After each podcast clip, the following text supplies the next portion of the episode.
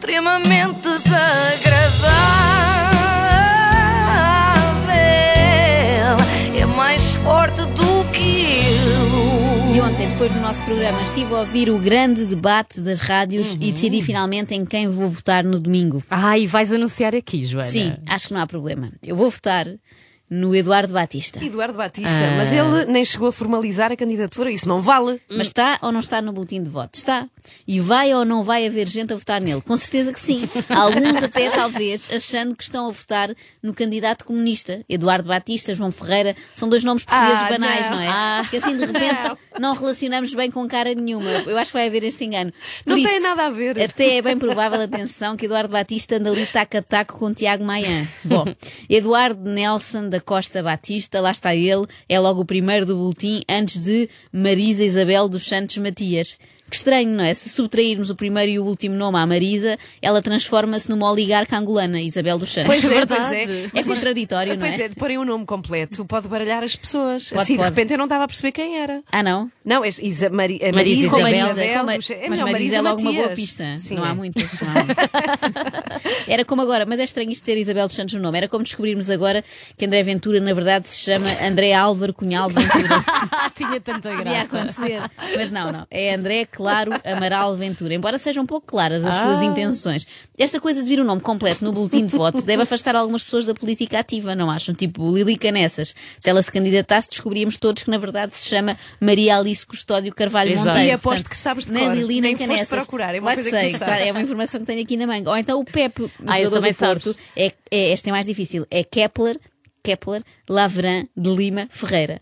Ainda bem, eh, o boletim traz fotografia, portanto conseguimos perceber, senão não ninguém Mas, sabia que era o Joana, Pepe. só para que saibas, o PEP não pode candidatar-se, porque Ah. a Constituição, Constituição Portuguesa determina que apenas cidadãos originariamente portugueses podem ser eleitos Presidente da República, de acordo com a Lei da Nacionalidade, artigo 4. Ah, Olha, pronto, que eu obrigada, também sei de cor. Sim, sim, claro. Mas isto eram só suposições, suposições muito parvas, Ah, não era para levar ok. a sério, mas obrigada pelo esclarecimento. Eu passo então a uma hipótese eh, que deve ser levada mais a sério. Eh, Sofia Arruda, Uhum. a filha do meio do Super Pai, Para sempre a filha do meio do Escreveu sim. agora um livro intitulado Calma, vai correr tudo bem. Eh, portanto, é provável que isto seja o slogan das suas próximas, eh, da sua próxima candidatura às presidenciais. E é aí que vamos descobrir que, na verdade, ela se chama, isto é verdade, Soraya Sofia Arruda.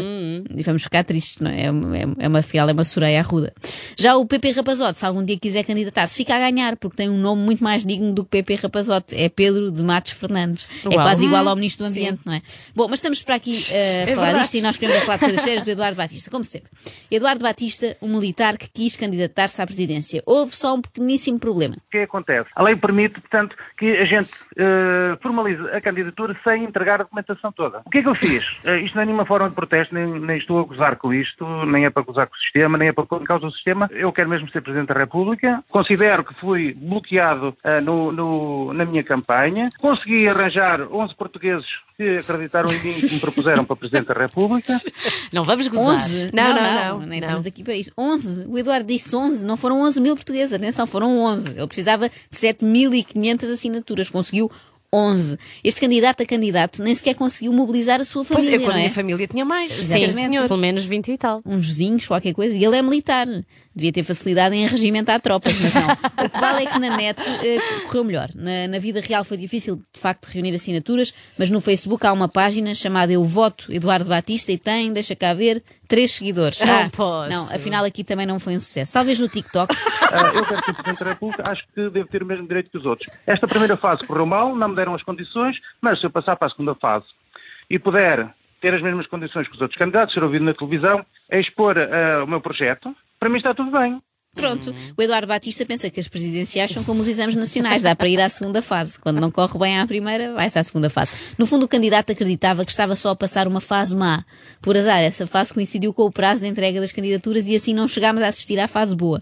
Mas por acaso eu tive pena de só ter sabido disto agora, senão eu teria tido todo o gosto em ajudar. Só precisava de ter assistido a este vídeo a tempo. Portugueses e portuguesas, sejam muito bem-vindos ao espaço de candidatura de Eduardo Batista. Este vídeo destina-se a dar apoio a todos os cidadãos e cidadãs que queiram ser proponentes da candidatura de Eduardo Batista às presidenciais de 2021.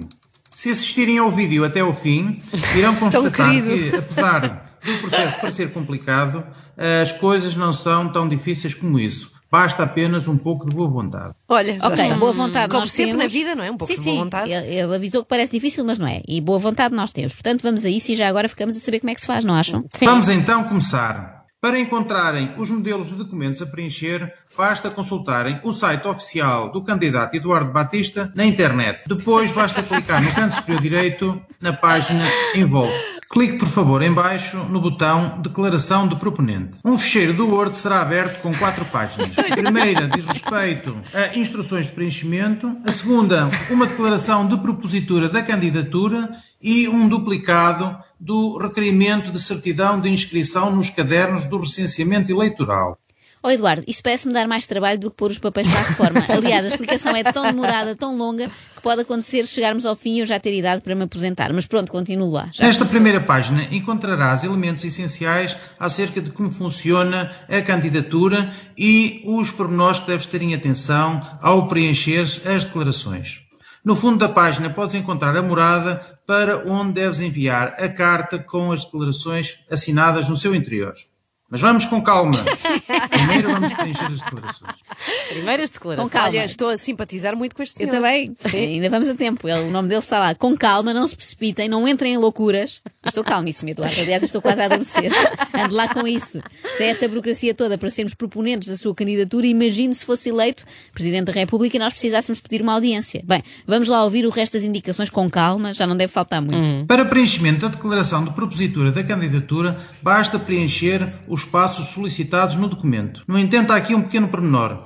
Se mudaram de residência recentemente, não devem colocar essa residência no documento, mas sim a residência antiga onde vocês estavam registados, registados para votar, indicando a freguesia e o conselho. No fundo da página devem colocar a data e assinar conforme está no bilhete de identidade ou no cartão de cidadão. Faltou-lhe explicar como se agarra a caneta. Sim, sim, não. Há aqueles candidatos à presidência que nos tomam por parvos, não é? E contam umas mentiras e tal. Eduardo Batista torna-nos, eh, toma-nos por burros, na medida em que explica tudo muito direitinho. Não vai dar-se o facto de não sabermos qual é a nossa morada, por exemplo, onde é que devemos assinar. Para além de ter que assinar a propositura de candidatura, o proponente deve ainda fazer prova de que está registado ou inscrito nos cadernos de recenseamento eleitoral. Para tal, deve preencher este requerimento dirigido ao excelentíssimo senhor ou senhora Presidente da Comissão Recenseadora da área onde estão registados para votar. Ai, homem, que chatice. Isto vai ser a edição mais chata de sempre, extremamente desagradável. Eu não aguento mais. Isto não era fácil e rápido. Tinha prometido que sim. Não caía num engodo tão grande desde que me telefonaram para um estudo de mercado que ia demorar só uns instantes. Resultado, passei 37 minutos a responder àquelas coisas. Pouco satisfeito, satisfeito, médio, muito satisfeito. E não fiquei nada satisfeita, digo-vos. Será que agora o Eduardo já acabou ou tem mais alguma coisa a acrescentar? Para saber a sua freguesia de recenseamento, envie SMS para o número 3838 Não. com a seguinte mensagem. RE, espaço, Ai, não. UBI, espaço, data de nascimento no formato ano, mês, dia.